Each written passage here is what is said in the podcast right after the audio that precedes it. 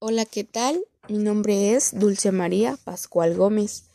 Estoy cursando el grado de sexto perito contador con orientación en computación. La comunicación. Bueno, la comunicación es el proceso del cual transmitimos información de un ente a otro. También es el intercambio de opiniones o diferentes tipos de información. Alrededor del día cometemos distintos vicios de dicción. Y para los que no saben qué es un vicio de dicción, son todas las formas incorrectas e impropias de construcción al emplear un vocablo de manera inadecuada. Entre ellos están el extranjerismo. Y un ejemplo de extranjerismo sería ok, bye, hello, anyways.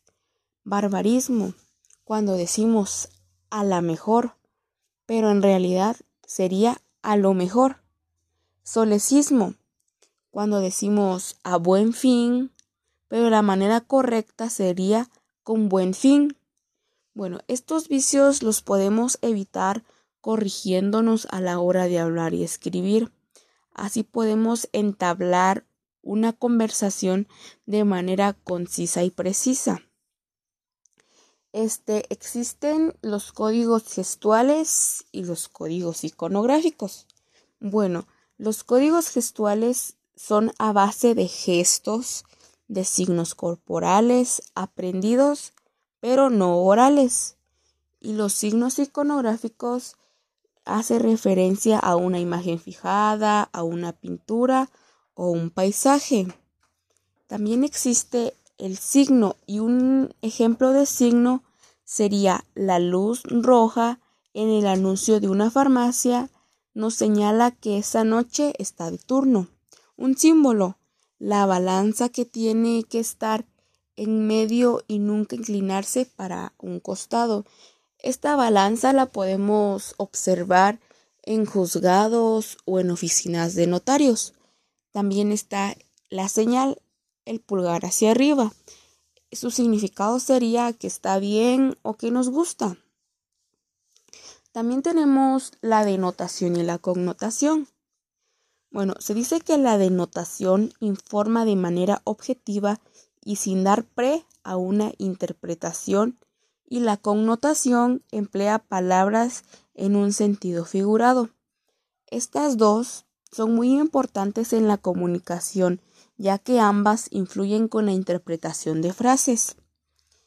Eh, el nivel de lengua más común que hablamos es el nivel coloquial.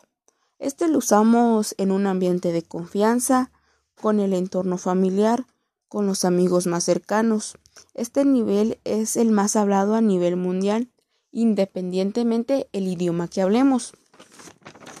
Existen nueve tipos de disciplinas en la lengua. Estas son gramática, normativa, semántica, sintaxis, morfología, fonología, fonética, estilística, lexología. Y su importancia es demostrar la eficacia de cada una de sus disciplinas ayuda con el buen funcionamiento de la escritura, con ideas y conocimientos para todas las personas.